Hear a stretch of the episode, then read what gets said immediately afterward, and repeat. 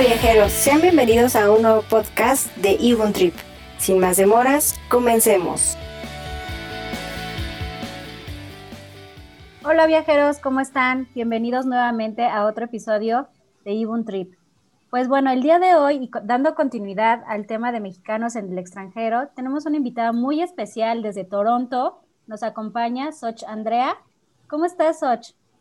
Hola, hola Monse, bien, bien. ¿Y ustedes qué tal? Bien, gracias. Y también le doy la bienvenida a mi compañera Ale Piña. Hola Ale, ¿cómo estás?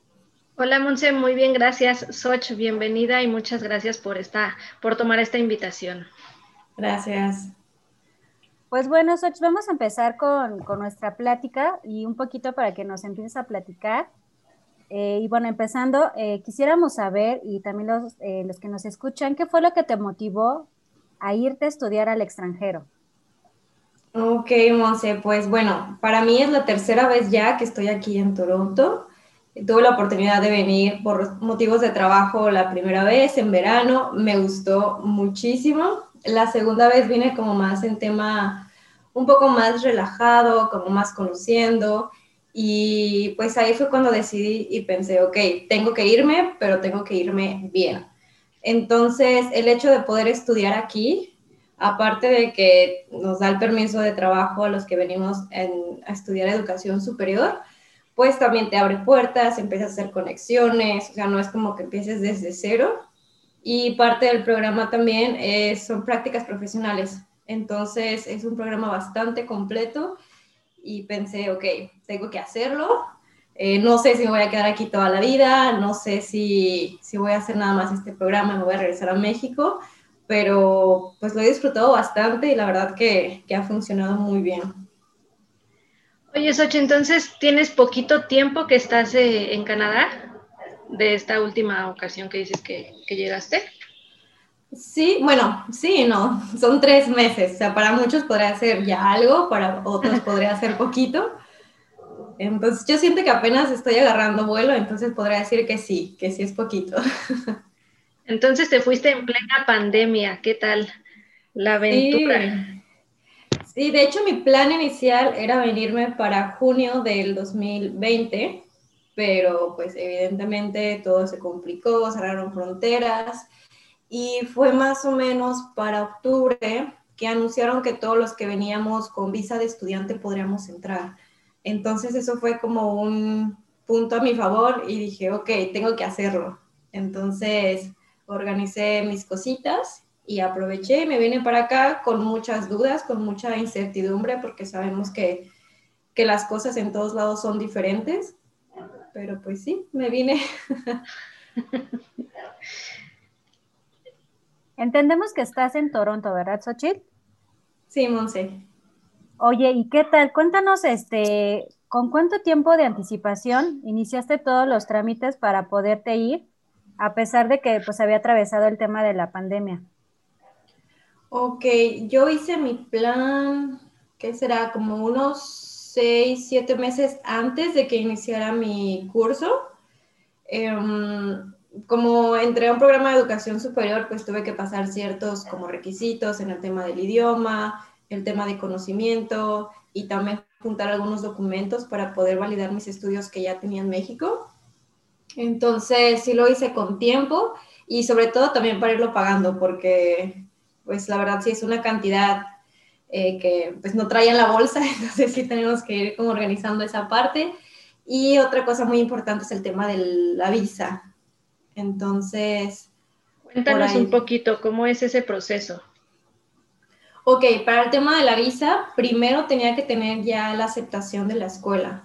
Entonces, pues también hay que hacerlo con tiempo. Ya teniendo la carta de aceptación de la escuela, nos piden también tener un poco de solvencia económica, dependiendo la duración de tu programa. Y pues documentos de, por ejemplo, en mi caso, mi papá me ayudó con los gastos, entonces teníamos que tener una carta de él, de su trabajo, eh, los estados de cuenta de, pues de su cuenta. Em, también metí por ahí donde yo estaba trabajando una carta de, ¿cómo se llama? Pues validación de que estaba trabajando con ellos. Y ya una vez, bueno, todo esto se hace por internet. Entonces ese es como un punto a favor, que no tienes que moverte casi para nada, juntas todos tus documentos y lo, lo subes a la plataforma. Entonces, en teoría, en unos tres meses más o menos, yo tendría que tener ya la respuesta. Pero llegó el tema de la pandemia, entonces como que todo se detuvo, como que no sabíamos si se iba a dar o no y demás. Entonces sí, estaba como pensando qué iba a hacer con el programa. Yo ya había metido los documentos y cambié el programa un par de veces porque pues no sabía si podía o no viajar. Al final, ya cuando quedó la fecha inicial que fue en enero, em, me llegó mi carta de como preaceptación, le llaman ahorita, están haciendo como dos pasos para la aceptación de estudiantes y me llegó mi carta de preaceptación. Con esto tenía que sacar mis biométricos y ahorita solamente tenemos una oficina en toda la República para poder sacar los biométricos. Entonces tenía dos opciones. Una, o esperarme a que abrieran la oficina, o dos, buscar a ver dónde podía hacerlo. y para este paso, ahí me tenías todos los días escaneando qué oficinas estaban abiertas, viendo si las fronteras estaban abiertas, viendo qué requisitos pedían para entrar a los países. Entonces ahí me tenías todos los días en mi búsqueda hasta que por fin logré hacerlo y agendé mi cita para Guatemala. Entonces me fui un fin de semana casual a Guatemala. Porque me sobra el dinero. Hoy no, ojalá, oye. Sí, fue así como de, oye papá, este, ¿qué crees? Que me falta nada más este documento. ¿Cómo es? Pero bueno, tengo la fortuna de que mi familia me apoyan bastante y papá me dijo, pues si lo tienes que hacer, lo hacemos. No importa cómo, lo vamos a lograr. Y sí, nada más fue el pasito más que, que, nos hacía falta. Y a las dos semanas ya tenía mi, mi visa aprobada para poder viajar. Wow, qué padre. Justo eso que dices de que a ti te tocó la experiencia de sacar la cita en Guatemala. Ahorita se está dando en estos momentos, en fines de marzo, este, que hay muchos estudiantes que quieren aplicar. Eh, me han tocado varios, varios pasajeros que me dicen que quieren hacer lo de los biométricos y todo esto.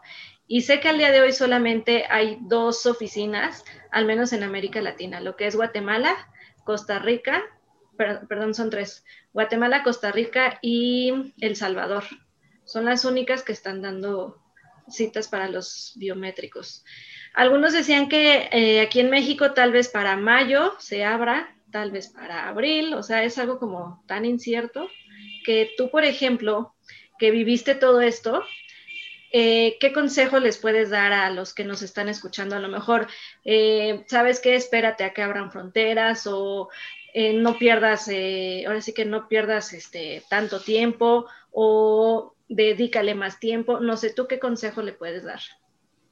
Ok, yo creo que esto depende bastante de, de cada persona, porque como tú lo dices, o sea, si es una inversión extra que a lo mejor no estaba contemplada, a lo mejor si estamos en la República solamente es tomar un autobús o un, vuelo a Ciudad de México, a lo mejor una noche de hospedaje y listo. Pero como lo tenemos que hacer fuera, eh, yo en mi caso también podría hacer lo mismo, tomar el vuelo, quedarme una noche y regresarme, pero la verdad pues quería aprovecharlo y sí me quedé todo el fin de semana. Pero eh, pues también hay que considerarlo, porque en mi caso, por ejemplo, existían como varios factores que podrían ser como riesgo, entre comillas, que es los requisitos de entrar al país. Entonces hay que contemplar todo eso. Si puedes manejar o lidiar con a lo mejor hacerte tu prueba de, de COVID antes de viajar, si puedes eh, costear, no sé, tu, tu hotel, tus comidas, tu transporte, tu vuelo, pues adelante, ¿no? O sea, no pierdas más tiempo, hazlo, porque realmente es un pasito que, pues que es lo último que faltaba y ya puedes iniciar con tu, con tu curso, con tus estudios, con, pues con todo lo que ya tenías planeado. Si consideras que, que a lo mejor es muy riesgoso, que a lo mejor sí puedes recorrer la fecha, que a lo mejor no tienes tanta prisa, pues bueno, ya está como a consideración. Pero, o sea, yo ya no quería esperarme más, como les conté, yo recorrí mi programa dos veces Entonces yo creí como que ya, o sea, si ya están abriendo las fronteras para los estudiantes, si ya estamos haciendo la inversión de la visa, de el programa, de pues de todo, o sea, sí es como estirar un poquito más, pero pues ya estoy aquí, ya estoy viviéndolo, ¿sabes? Ya no hay nadie que me cuente qué es lo que está pasando, o sea, ya lo puedo vivir yo misma y creo que sí vale la pena pues aventarse ese pasito extra. Sí, y creo que para muchos el tener el valor de aventarse y más en, esta, en este tiempo de pandemia es un poquito difícil. Entonces, pues, te admiramos por tomar esa decisión en estos tiempos porque, pues, como te decía, muchos no se quieren arriesgar tal vez por el contagiarse y llegar al destino, pues, contagiados, ¿no? Y que te pongan en cuarentena y pues te tengas que esperar más tiempo. Pero bueno, eh, ahora que tú te fuiste, ¿cómo has vivido la pandemia ahora sí que fuera de tu casa. ¿Y qué, qué protocolos están siguiendo ahorita donde tú estás ahorita eh, residiendo? Ok, pues llegando aquí si te das cuenta que las cosas son un poco distintas. Eh, yo siempre he pensado que todo este tema de, la pandemia es algo como que se puede tomar un poco egoísta porque nosotros mismos podemos ir midiendo, ¿no? Como, ok, eh, no voy a salir, no voy a hacer esto, pero de repente si tienes eh, alguna necesidad o, alguna situación, pues te avientas y lo haces. O sea, no quiero decir como egoísta en un mal sentido, sino como que cada quien va poniendo sus límites. Sin embargo, sí considero que aquí en Canadá la gente es más respetuosa, es un poco más consciente y las reglas sí fueron más fuertes. Em, yo cuando llegué aquí a Canadá, em, tuve que hacer mi cuarentena, creo que ahorita ya cambiaron un poquito los temas, que ya tienes que hacer eh, unas noches en un hotel y después hacerte la prueba y después depende si haces la cuarentena completa o no. Creo que eso ya cambió un poquito. A mí me tocó hacer la cuarentena sí o sí. Y pues sí, te lo piensas y dices, híjole, ¿qué voy a hacer encerrado pues 15 días? No, me voy a volver loco. Pero la verdad, cuando menos lo esperas, ya se acabó. O sea, ya es como, ya mañana me voy a salir y voy a dar la vuelta y, y realmente no es como tan complicada o considero que que para mí no lo fue, como muchos lo dicen. Y, y pues sí, está como también la parte de la tecnología. En mi caso tuve que descargar una aplicación que se llama ArriveCan, donde pones como tus datos de vuelo, con qué personas estás viajando, y cada día vas haciendo como un check-in. Si tienes algunos síntomas, si te sientes mal, lo que sea, para que el gobierno esté alerta y que también puedan actuar en cuestión de que no sé, si tomaste el vuelo ayer y ya hoy tienes síntomas y, es un posible caso, para también estar en contacto con todas las personas que tomaron ese mismo vuelo, por ejemplo. Em, también hay una aplicación que está por Bluetooth que te, que te marca si alguna persona a tu alrededor está contagiada, también para que puedas estar más al pendiente. Eh, pero solamente es como, sí, la privacidad, o sea, te marca que hay como un puntito, no me ha tocado verlo, me han contado, pero no te dice nombre ni nada, es como... Y de repente el puntito va avanzando atrás de ti, ¿no? no, imagínate. mucho la privacidad de la otra persona que está subiendo sus datos, ¿no? Entiendo que es así. Así es. Y también, por ejemplo, de recién que llegué, eh, yo vivo en un departamento, entonces el como el que está rentando aquí, le llegan como todas las noticias del departamento y así. Y contó que una persona que estaba trabajando en recepción salió contagiada, nada más para, como para avisar, ¿no? Que, que una persona en el edificio eh, estuvo contagiada, también igual no se dio como el nombre ni, ni el quemón por ahí, pero para que sí estés como alerta. Y considero que las personas, como les contaba, sí, sí están como más conscientes, en el tema, por ejemplo, de los negocios estuvieron cerrados por un rato, tototote, hasta apenas hace unas semanas empezaron a abrir. Y también pues siempre fue permitido como hacer actividades al aire libre, como salir a correr, a caminar. A veces el clima no ayudaba mucho, pero aún así pues la gente te motiva y los ves ahí bien chamarrados, pero haciendo ejercicio. Entonces, sí es diferente a lo que me esperaba, sobre todo por el tema del lockdown, que aquí sí se, se respeta bastante, pero pues también eso como que te da tranquilidad y te da calma y saber de, de que no están ahí haciendo sus desastres por todos lados y te puedes contagiar en cualquier lugar. Oye, eh, lo que dices es muy cierto, ¿no? O sea, todo depende la localidad, el destino, pues todo a fin de cuentas es cultura, ¿no? La cultura no es la misma que tenemos aquí en México, pues a la que tienen los canadienses, ¿no? Definitivamente es muy distinto.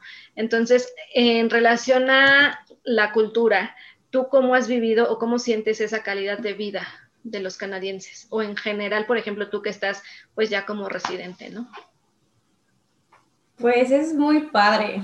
O sea, he tenido la fortuna de viajar a diferentes lugares y creo que Canadá es un destino que siempre te recibe con los brazos abiertos. Y creo que mucho influye también en que es un país de emigrantes. Entonces, puedes encontrarte de todas las culturas, de todos los sabores, todos los colores.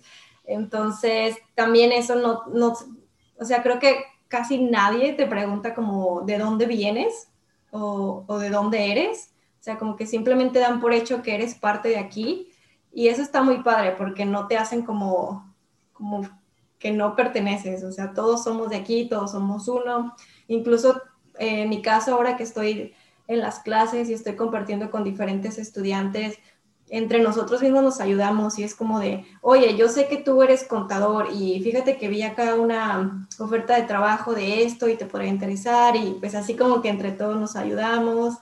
Em, y ya como con la gente más pues ya tal cual residentes que ya tienen sus años viviendo aquí, es lo mismo. Y es como, oye, fíjate que yo cuando llegué me sentía así, me sentía sola o me sentía solo, entonces pues qué tal si el próximo fin de semana nos vamos a caminar, nos vamos a tomar un café o algo así, como que, como que de una u otra forma todos han llegado aquí poco a poco, hay algunos que llegaron desde chiquitos, otros que ya nacieron aquí, pero que identifican que, que hay muchas personas como en mi situación, que podremos sentirnos como un poco solos o un poco que no pertenecemos tanto y siempre te hacen parte de, que siempre te incluyen. Qué padre, te hacen sentir en familia, ¿no? Parte, te hacen parte de una comunidad, eso está padrísimo. Sí, totalmente. Y en cuanto, ay, perdón, Monse. Ah, gracias. En cuanto a ¿qué te iba a decir? Este, costo de vida, ¿cómo es? Ok, esto es muy importante en el tema de, por algo, eh, para aplicar la visa te piden tener tu solvencia económica, ¿verdad?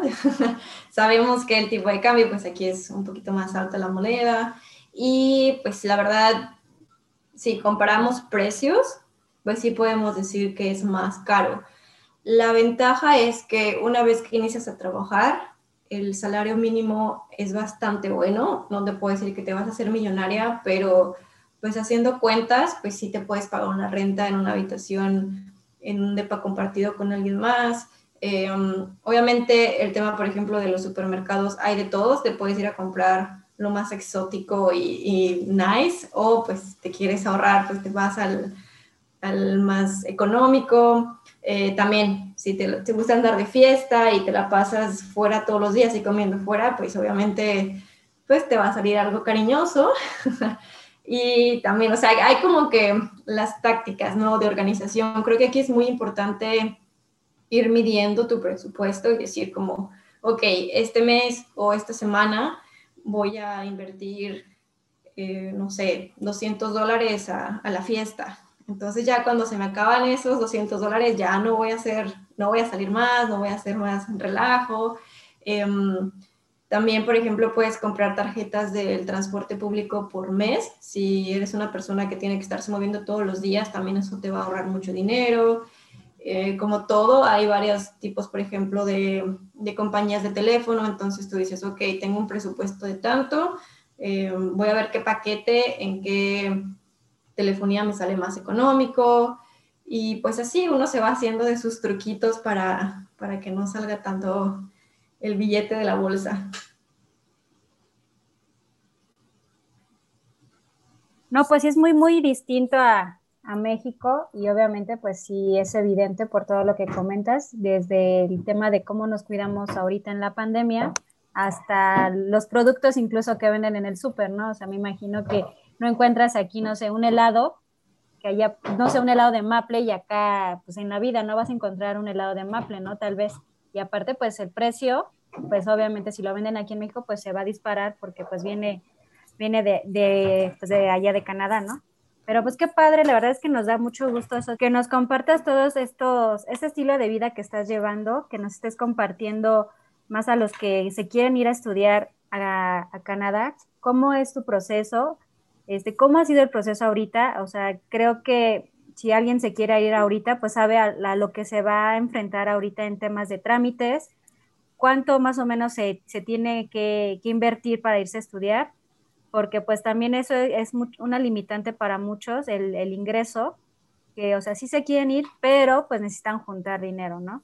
Entonces, eh, los invitamos que se acerquen con, nosotros para también nosotros apoyarles con estos temas de cuánto tiempo tienes que, empezar a hacer tu trámite, cuánto tienes que ahorrar, qué es lo que necesitas. Aquí en Nibun Trip saben que estamos para ayudarles, están los expertos y bueno, pues pueden seguir e, este audio que nos está compartiendo Soch de toda su experiencia en México. Soch, también para tu viaje, ¿contrataste algún, o sea, te pidieron algún seguro en especial que tengas que tener durante tu estadía? Un seguro en específico no. Tal cual la escuela ofrece unos seguros, eh, hay varias empresas también privadas que los ofrecen. Lo que sí es un hecho es que sí puedes, una vez que trabajas aquí, tener um, acceso al seguro público.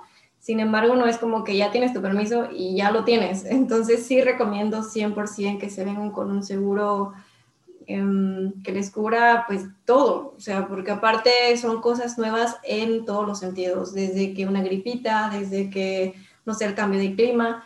Yo, por ejemplo, tuve una situación de lo más pues así random que se pueda decir y ya pues ya estaba llamando a mi seguro. Entonces sí es muy importante porque también es caro, o sea, unas pastillitas para un dolor de cabeza, em, pues una cosa que a lo mejor podemos ver allá en México de lo mismo pero más barato, acá no existe. Entonces sí que sí se vengan preparados y que sí les cubra pues toda la estancia porque no sabemos si desde el día uno que lleguen puedan tener algún accidente que esperemos que no.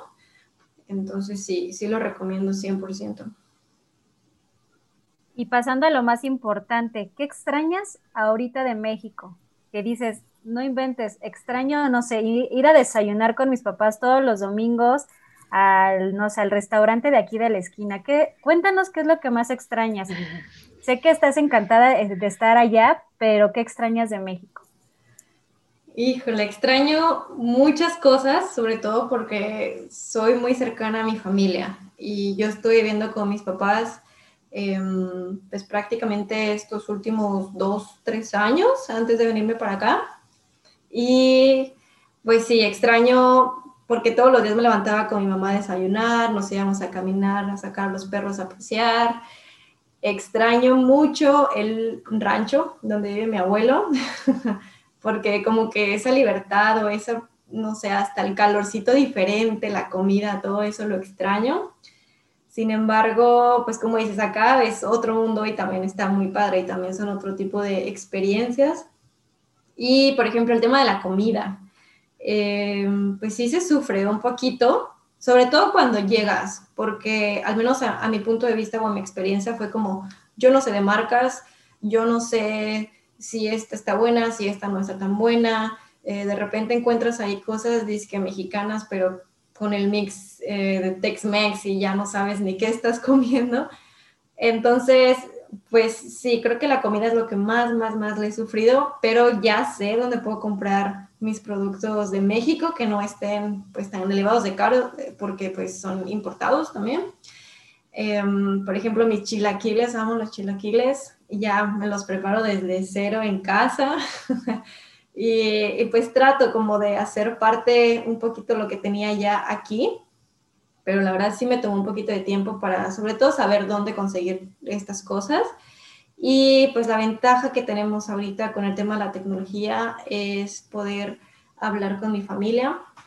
Por ejemplo, mi abuela vive en, en Puebla y, y, yo vivía en Guadalajara. entonces también como que no nos veíamos tanto allá, le hablaba de vez en cuando y ya ahorita agarré una rutina de marcarle todos los domingos por videollamada. Entonces ya no solamente nos escuchamos, sino ya nos vemos, ya me enseña lo que está tejiendo, ya me enseña lo que está cocinando. Entonces creo que esa es una gran ventaja y es algo que también agradezco mucho, porque a la distancia también valoras muchas cosas que a lo mejor tenías a un lado cuando estabas ahí y no te dabas cuenta. Entonces me ha pasado ahorita con mis amigos, como como más conscientes, como más presentes, a pesar de que físicamente no estamos juntos. Es cierto, eso de estar a la distancia te ayuda a valorar todo lo que tienes, ¿no? Porque dices, ay, sí, mañana lo veo y el mañana pues muchas veces no llega. Y ya cuando estás lejísimos, por ejemplo, tu caso, ¿no? Dices, ah, ¿por qué no fui a verlo? Pero gracias a la bendita tecnología, pues es justo como hoy estamos aquí contigo, agradecidas por habernos tomado esta llamada y pues por platicar un poquito de tu experiencia en Canadá. Y hablando de esta experiencia, justo tengo otra pregunta. Tú que ya tienes, eh, ¿qué dices? ¿Tres meses por allá? Sí. Y aparte, pues bueno, de las otras ocasiones que has estado, eh, ¿cuáles son los destinos que nos sugieres que no debemos dejar de pasar y debemos de visitar una vez que podamos viajar? Mm, bueno, yo las tres veces he estado aquí en Toronto, en, la ciudad como tal. Mm, es una ciudad bastante, ¿cómo decirlo? Como amigable en el tema de que puedes recorrerla toda, ya sea caminando, si te gusta caminar, en el transporte público, o sea, que no tienes como que invertir tanto dinero en, en moverte de un punto a otro, porque sí hay muchas, muchas cosas que hacer eh, ahorita a lo mejor por la pandemia, por ejemplo, museos pueden estar cerrados, pero al aire libre hay mucho, mucho que hacer y más cuando es verano. Están, por ejemplo, las playas como Woodbine, como... Ay, se me fue el nombre, una que está un poquito más al norte, esta sí está más lejos, pero son playas muy, muy conocidas y que a pesar de que la gente no se mete tanto a nadar porque es lago y está un poco fría el agua, pero se siente tal cual como si fueras, no sé, a Puerto Vallarta o, tal cual a la playa, eso está muy padre. Y luego aquí la gente acostumbra mucho como a hacer ejercicio, entonces te puedes rentar una bicicleta y puedes recorrer toda la ciudad. Em, hay muchas personas que nos gusta hacer hiking, entonces te metes a un bosquecito y, o sea, tampoco está como tan lejos. Em, como tal, la estructura y arquitectura de la ciudad vale mucho la pena y te vas a detener casi cada esquina a tomar fotos porque es muy bonito. Hay muchos edificios que son muy antiguos, que, que vale la pena hasta, hay muchos, por ejemplo, que son restaurantes o que incluso son edificios donde la gente vive y siguen manteniendo como esa misma estructura antigua y al lado ves un edificio moderno. Entonces eso como que llama mucho la atención también. Y mm, lugares así un poco más afuera, está un sitio que se llama Dondas. Aquí fui a acampar la vez pasada que estuve y es como para amantes de los caballos, diría yo, o amantes de camping en general. Em, y me llamó mucho la atención este lugar porque aquí puedes rentar como tal tu espacio y todos los días pasa una camioneta para llevarte como la pastura de los caballos o para recoger pues sus excrementos. Em, no sé, como que todo está súper organizado y bonito y pues ahí haces los trails con los caballos. Mm, también hay otras zonas de camping y lo que me gusta mucho es que la gente aquí no sufre por acampar. Muchas veces como que tenemos miedo porque decimos, ay, oye, el baño, eh, y luego, ¿qué tal el agua? O si hace frío, o si hace calor, yo qué sé. Entonces, los lugares que son para acampar aquí están súper limpios, están organizados tienes conexión de luz, de agua, por si te quieres, no sé, por ejemplo, nosotros para lavar los trastes, ¿no? Que de repente también es como algo que no lo piensas hasta que estás ahí. Entonces eso me gusta mucho, como que en cualquier cosa que hagas lo puedes explotar al máximo. Em, también está, por ejemplo, aquí cerca de la ciudad está Homer River, donde puedes rentar unos kayak entonces ya vas por todo el río debajo y regresas y es muy bonito. O sea, la verdad, yo creo que es una lista interminable de cosas que no siempre es como que lo más turístico, pero, o sea, si le buscas, si, si te acomodas, por ejemplo, en la mañana, puedes hacer muchas cosas, en la tarde haces otras muchas cosas y ya en la noche, por ejemplo, está el Thompson Hotel, que es un hotel tal cual y tienen un roof donde la ciudad se ve impresionante. Ahí sí lo recomiendo 100% para una noche romántica o no tan romántica. Está muy, muy bonita la vista también. Entonces sí hay, hay muchito que hacer.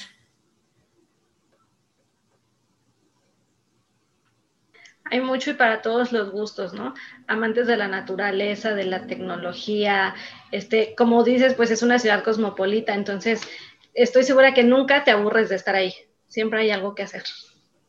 Así es, y luego también está muy cerca, por ejemplo, Montreal, bueno, entre comillas, son cinco horas en tren o quizá menos en, en carro, pero pues ya estás en un ambiente súper diferente. O sea, para mí Montreal es otro mundo porque es como un poquito más europeo, es como más el tema como cultural, como más jazz, más pintura, más arte. Entonces sí, o sea, si quieres vivir como dos mundos, también está muy padre poder, no sé, a lo mejor quedarte unos días allá y después te vienes a Toronto o los combinas o no sé, hay muchas opciones.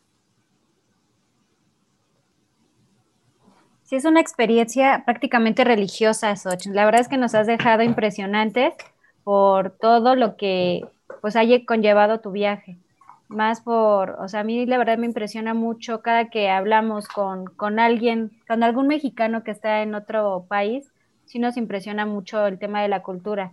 Apenas la semana pasada este, hablábamos de, con esta, se me fue su nombre, Ale. Con Lore con Lore, perdón, Lore de está en Islandia. Y, y, una semana, o sea, la semana pasada decías, oh, acabamos de hablar con ella y ya hizo erupción el volcán. Y acabamos de hablar con ella y nos contaba que, que bueno, que su, la cultura que tienen allá, pues también es muy distinta a la de nosotros, ¿no? Que han contenido mucho el tema de la pandemia. Platicamos ahora contigo y, y es distinto, ¿no? O sea, son más restrictivos en cuestiones de sanidad, este, nos cuentas que la ciudad es muy cosmopolita, que puedes visitar pues muchas cosas, ¿no? Entonces, sí, eh, a pesar de que estamos platicándolo y que nos están escuchando, pues sí te transportas a la ciudad de donde tú estás y te imaginas, si es que no lo conoces, te imaginas cómo es y que quisieras estar ahí por todos los encantos que hay. Aunque también pues trae eh, todo atrás el tema de trámites, dinero, esfuerzos de cada una de las personas, ¿no? Entonces, sí, la verdad a mí me encanta eh, escuchar todas las anécdotas que ustedes tienen y pues más que porque, o sea, nunca te imaginas que un mexicano joven, porque pues realmente ustedes están jóvenes, y dices, oye, ¿por qué tan, tan joven estás allá? O sea, no te da miedo, o sea, no, no, no le temes a nada, ¿verdad? Y tú no, no le temo al éxito, más bien, ¿no? Como dice el meme. Sí, así es. Yo creo que sí implica sacrificios como todo. Eh, no te voy a decir que, que, no extraño a mi familia, que no extraño a mi gente, que no extraño como mi rutina que ya tenía, pero la verdad es que es muy emocionante también, como decir, ok, hoy me voy a levantar y voy a visitar el punto más lejano del mapa, ¿no? Hoy quiero dar en la bici y conocer todo y no sé, como que también la apertura a conocer nuevas personas, nuevas culturas y saber que, que al final todos podemos estar en la misma situación, todos podemos necesitar de todos, es algo que no experimentas, creo yo, hasta que no estás tan lejos, hasta que no realmente te sientes como, como solo y entre los solos nos acompañamos todos y nos ayudamos todos. porque solo somos más unidos venceremos. Oye, Soch, pues te agradecemos muchísimo, de verdad. Este, la verdad es que me encanta platicar contigo desde que te conozco, pues bueno, siempre son aventuras las que tú nos platicas, son cosas nuevas y pues bueno, son eh, formas de experimentar a través de ustedes, ¿no? De conocer. Entonces, yo te agradezco mucho, Soch. Eh, Monse, Muchas gracias, Ale. Muchas gracias, Och. Y te deseamos todo el éxito por el tiempo que quieras estar en Toronto, porque ahora sí es lo que tú quieras, no lo que los demás queramos. Sí, muchas gracias chicas por la invitación y de verdad cualquier cosa que yo les pueda ayudar desde aquí, estoy feliz de poder hacerlo, lo que necesiten con mucho gusto. Muchas gracias, Och. Muchas gracias. Y pues bueno, este viajeros queremos agradecerles, queremos agradecer a Soch que nos haya acompañado en esta emisión. Ale, muchas gracias por tu tiempo y pues esperemos que pronto podamos viajar, conocer Toronto y seguir compartiendo los mismos gustos que nos comparte Soch. Muchas gracias, Monse. Gracias, Och, una vez más. Eh, viajeros, muchísimas gracias a ustedes por escucharnos en esta emisión. Sí, y recuerden eh, seguirnos en nuestras redes sociales, Facebook, TikTok, Instagram. Recuerden que ahí tenemos información de valor que pueden ayudarle para a sus próximas vacaciones. No les estamos eh, diciendo que viajen ya, pero podemos planear un viaje tal vez para el próximo año y bueno, lo vayan planeando con tiempo, vayan juntando dinero. Igual hasta nos podemos ir a un país que se veía imposible. Así es, muchas gracias Monse. Hasta la próxima, viajeros. Cuídense, hasta luego, gracias.